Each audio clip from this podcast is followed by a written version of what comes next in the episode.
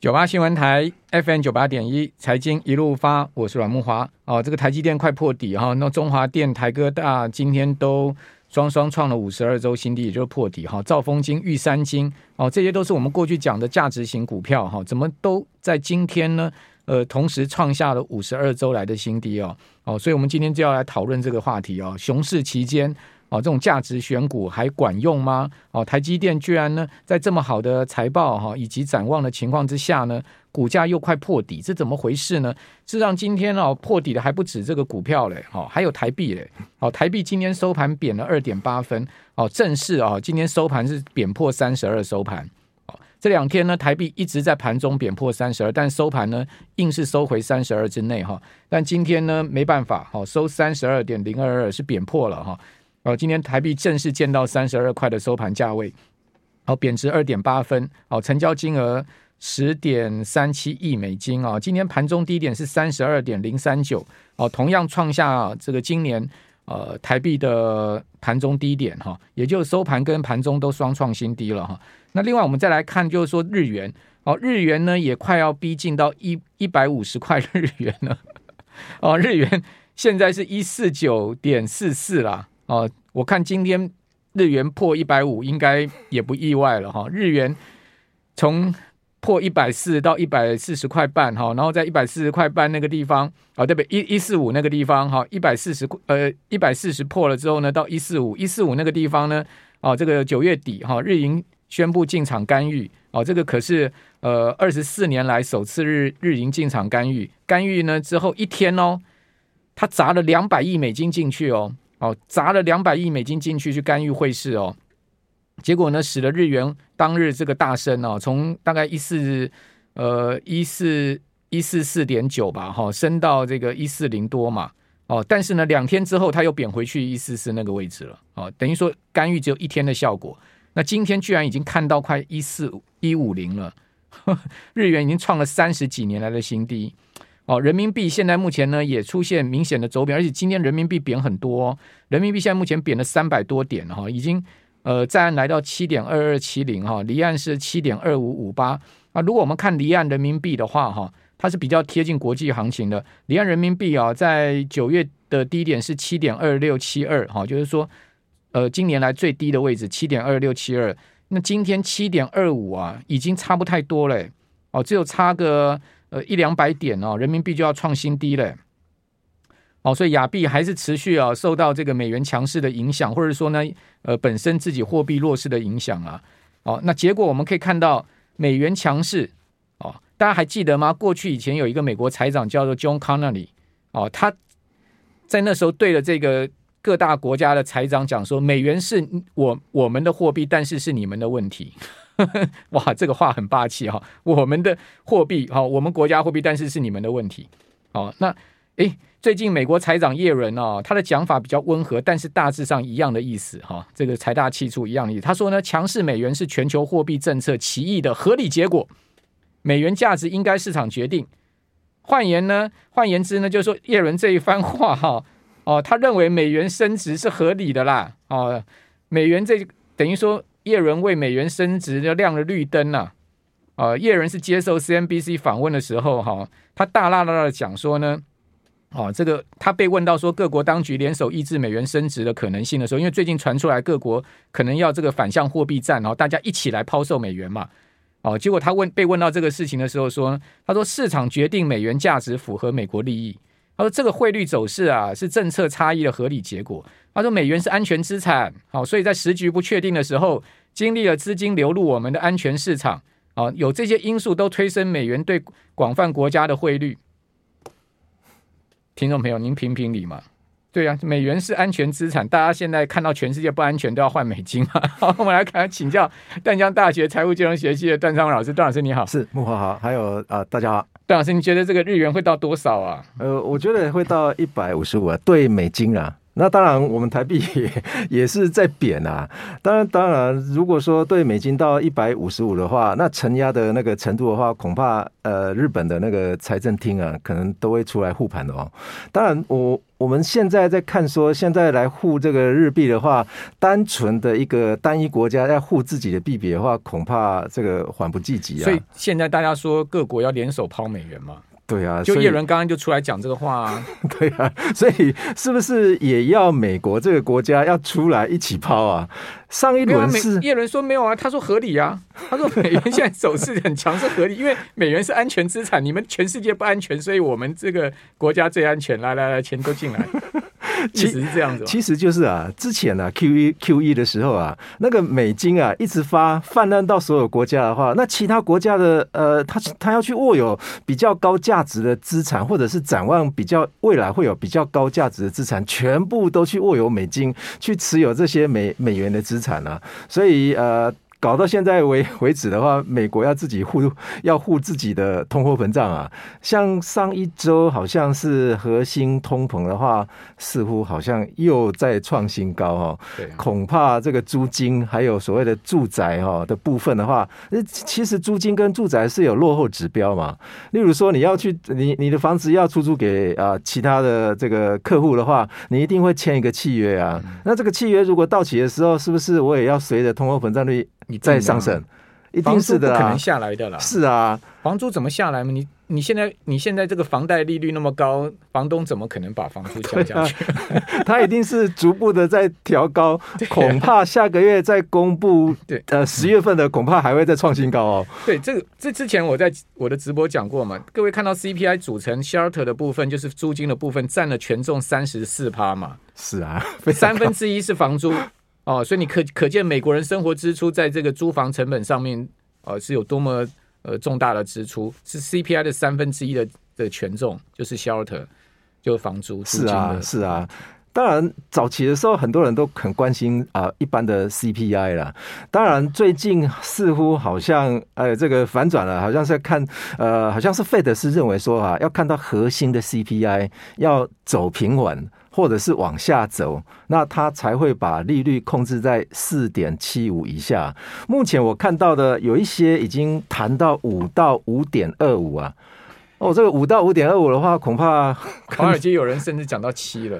对啊，但现在已经有人在在在放话说，但是费德的那些那那个几率的预测的话，哦，基本上我看到了好像是在呃明年中的时候，恐怕会来到四点七五到五左右了。对，那是一定的。对，那如果说再继续下去的话，那恐怕真的会破五啊。那我破五的话，我我看如果说各个各个国家利率如果还是跟韩国一样的话。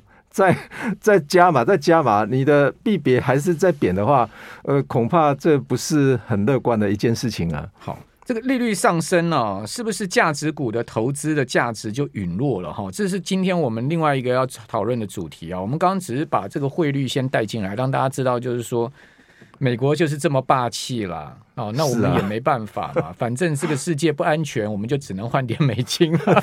对啊。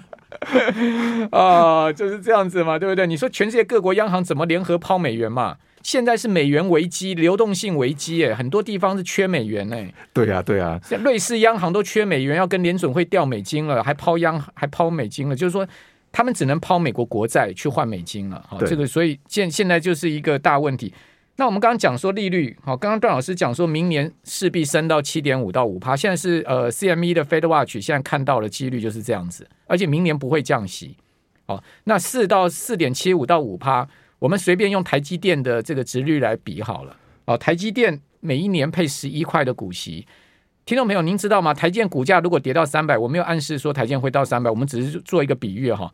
台建如果股价跌到三百，它的殖利率也不过三点六而已，这怎么算呢？你就用十一去除以三百，你除出来就三点六六。就台积电就算跌到三百，它的值率都还没有哦，这个美国这个预期到明年的十年期国债值率的的这个的水位。是啊，所以这个价值投资在这种熊市，在这种利率上升的时候还成吗？但是台积电是不是现在还是属于价值投资股哈？我我想这个还会值得怀疑的。我不晓得慕华知不知道啊？这个台积电啊，在台湾啊，从新北市拉到高雄市的话，它现在在建的晶圆厂大概总共有十七座左右，哎，十七座啊。那这十十七座的话，除了台南有两座是五纳米的，其他的都是三纳米，而且是高端的，又又似乎好像又要比三纳米还要再先进的哈。如果我们以五纳米一座五纳米是一百六十亿美金来看的话，那其他的，比方说我们呃总共十七座，扣除掉两座的话，另外十五座全部都要两百二十亿呢。那如果这样算换算一一座，如果我们平平均是两百亿美金来看的话，十七座总共三千七百亿耶。那三千七百亿的话，现在呃目前台积电一年大概赚个五百亿左右啊，五百亿美金嘛。那如果用折旧来看的话，它也不是赚哦，它的营收、啊是啊、营收去年 台积电营收去年是一点。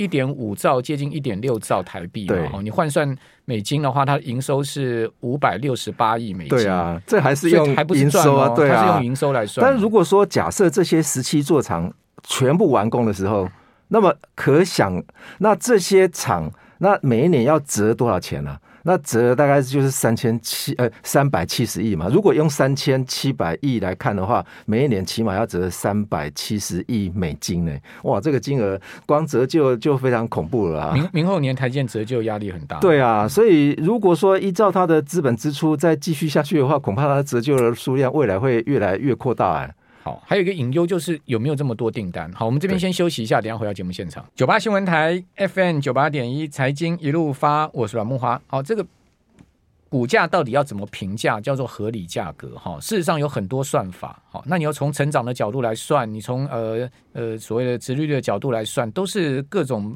门派的算法了。好，就我们讲说天下武功嘛，反正就各种门派，你是武当派，你是少林派，你还是峨眉派，对不对？还是你是华山派？反正呢，就不同门派哦。那如果说，哎，很多人讲说用直利率来算台积电股价不合理，好，就像我们刚刚讲说，如果说呢，台积电直利率要接近到四趴的话，那股价要跌到三百，好，以它这个配息十一块来讲，那为什么讲不合理呢？因为台积电是价值成长型股票，所以说呢，照来讲说，我们必须要把它的成长性把它估进去，在它的评价里面。如果你把它成长性估进去，就是说它今年可能配十一块，它明年可能配十三块。它后年可能配十五块，它股利不断的提高，那基本上呢，它的这个值率就往上升了。如果股价不变的话，值率就往上升嘛。所以这个就是成长性。但问题是，台积电确实是具有成长性，只不过那现在目前全世界景气这么烂，对不对？利率在抬高，那成长性还是重要的事情吗？还是都回过回过头来看价值呢？哦，这个就要请教段老师了。就是说，这就是一个两难问题。如果今天是熊市，谁在看值利率啊？我今天在。不，如果今天是牛市，我今天买股票，我就是要赚价差，我还给你看值利率了。是啊，你那不赚钱的公司最好，只要你股价会飙，好，就像那个美国那些什么呃 SSR 那种云端股，哦，我们都看什么四零法则嘛，Rule Forty 嘛，对不对？对对对，不赚钱没关系，你股价会飙就好。可是现在是熊市啊，是啊，是不是？这个问题就来了。熊市就很多人非常关注很多的指标嘛，要尝试说哦，我到底现在持股到底是好还是不好，或者是说我未来要持有哪些股票哈？那当然，呃，台积电这种公司的话，它的呃，它的客户全都是国际大厂。哦，所以因此，是不是这种公司的话，应该要拉到费半来去跟其他公司来去做比较嘛？那如果说拉费半指数的这一些公司拉出来说，他们现在已经跌翻天了，那殖利率当然是一定是呃涨翻天啦。如果说用美国的啊情况来看的话，那当然现在十年期的殖利率呃，如果说以四趴来看的话，那台积电要跌到四趴的话，那那不无可能说它可能会接近三百块呢。如果说以国际的厂商，如果他股息不调高的话，对啊，他明年还是发十一块的话，但是如果说用依他依他的 EPS 三十几块来看的话，他的呃这个 payout 大概不到五成呢。有人说他 payout 是五成啊，那如果说他可以哪有五成？对啊，他他他明年可以赚三十五块，他如果明年还照发十一块的话。它的股息值，它那个呃股利股利的股利支付率的话，还不到五成啊，对啊，非常非常低啊。那起起码台积电它可以做一个策略性的解，也就是说，它可以在股利政策上面的话，可以调高一些它的支付率啊，以来抵挡说，呃，外在的一些债券啊，可以 债券现在持有债券没没有风险的话，起码报酬都有四帕以上啊。问题是，它一年光付股息要付掉好几百亿。对不对？对对，我是没精算了，大概五六百亿跑不掉吧。是，那你想看它它。这么多的资本支出，您刚刚讲说一座这个五奈米厂要一百六十亿美金，这对美美金呢，这是有经过评估出来的。五五奈五奈米厂一百六十亿美金，三奈米厂要 double 嘞，是啊，要将近要 double。对对对，所以台积电这么多的厂在建哈，那它的这么大的资本支出，它怎么调升股利呢？它还有折旧的问题。对，谈到这个折旧的话，我相信这个折旧的话，恐怕很多人都没想到。那我这边提供一个日经中文网啊，它评估台。台湾啊，掀起半导体的新工厂，这张图形啊，这个可以给这个各位观众可以看一下哈。那这个厂商，这个可是日经网统计，我们现在台湾啊，光这个呃台积电就十七座了，再加上比方说，哎，这个南亚科的，哎，今年六月份动工了，还有力晶。哦，还有呃，这个呃，这个呃，联电，还有华邦电，哦，这个一堆。如果我们 我们在看在在建的这一些厂厂的话，我看这个可能会吃下很多台湾的一些呃资产负债表里面的一些现金哦。那光折虽然折旧是没有用到现金了，但是如果说我们光，哦，我更正一下哦，台积电。一年股利要发掉两千八百五十二亿，他一季的这个股利两二点七，现在是季发嘛？对，他季发二点七五元，一季就是七百多亿的股利。是啊，那如果四季将近三千亿啊，呃，非常 发出去，外资拿七成，那基本上马上就出去了嘛。所以，呃，我想这个台积电啊，这个目前在。扩扩建的这些厂房的话，哦，那资本支出一定是未来压力也是非常大哈。那当然，它是不是属于价值股的话，那就要等待说它呃，因为我们现在价值股来评估的话，通常都是用呃比较简单的，大概是用 P/E ratio 或者是 P/B ratio 或者是 P/S ratio，再来加上一些股利率的一个动作的话，来去评估说这一档股票到底是不是价值股了哈。那当然要。牵连到说，是不是巴菲特他所认定的这些价值型的股票的话，基本上还跟巴菲特的一些概念还有一点点的一个距离哈。那价值股的话，我想应该有两个特性，一个就是长期持有，那第二个特性就是集中。集中在某某一档这样子，哎，也就是很多的名家啊，他在选价值股的话，通常都会会有这种特性啊。那如果说我们用这一段期间，例如说，呃，我呃采取的是用单一指标先来看的话哦，大家可以看一下这一张表格表格的话哦，如果说我们用今年一月三号哦跑到今年的十月十四号来看的话，那我们用几个指标来去确认说，到底我们这些价值选股的单一指标是不是报酬率还会非常高哈？我们先从呃今年的一月三号跑到十月十四号为止，我把呃群组哈把它分成说高的报酬组别跟低的报酬组别，每一档的股票基本上都有二十只，也就是最高的二十档跟最低的二十档，那。今年跑出来结果的话，最高的二十档，它的平均报酬大概就是百分之一百四十八左右哦，一百四十八。但是用它的股利率、现金股利率来看的话，似乎也没有很高啊。哦，所以你用股利率去选股的话，呃，基本上是选不到这些高报酬的一些群主啊。哈，那你如果是用 P/E ratio 去找低的 P/E ratio。也就是说，呃，低的 P/E ratio 是不是它的报酬率会非常高？哎，也不是这个，也不是这个回事哦。比方说，我们看一下十月十，呃，一月三号的啊，一月三号的 P/E ratio，如果我们选的是比较低的那个群组的话，那最后它会跑到啊六十三点零五哦，基本上还有一点点概念存在了哈。如果说我们用 P/E ratio 低的群组跟高的群组来看的话哦，今年跑出来的结果啊。低的群组啊，也就是说 P/E ratio 比较低的哦。你一开始一月三号如果选的是 P/E ratio 低的，那么你跑到十月十四号为止的话，你的报酬率是负的三十三点四零了。反而你去找高的群组的 P/E ratio，你的报酬率还跌的不会很深，是负的八点二八 percent 呢。所以这个很纳闷的。那当然这是单一指标了，也就是说我们用 P/E ratio 去把它分高低来去。判别说这个组别它的二十档，也就是最高的那二那二十只股票跟最低的那二十只股票的话，它的这段期间的报酬率啊，反而不是你去选 P/E ratio 低的。那如果说，比方说好了，我们呃很多呃这很多人在选股的话，如果选到 P 那个 EPS 如果是负的话，那 P/E ratio 就失真了。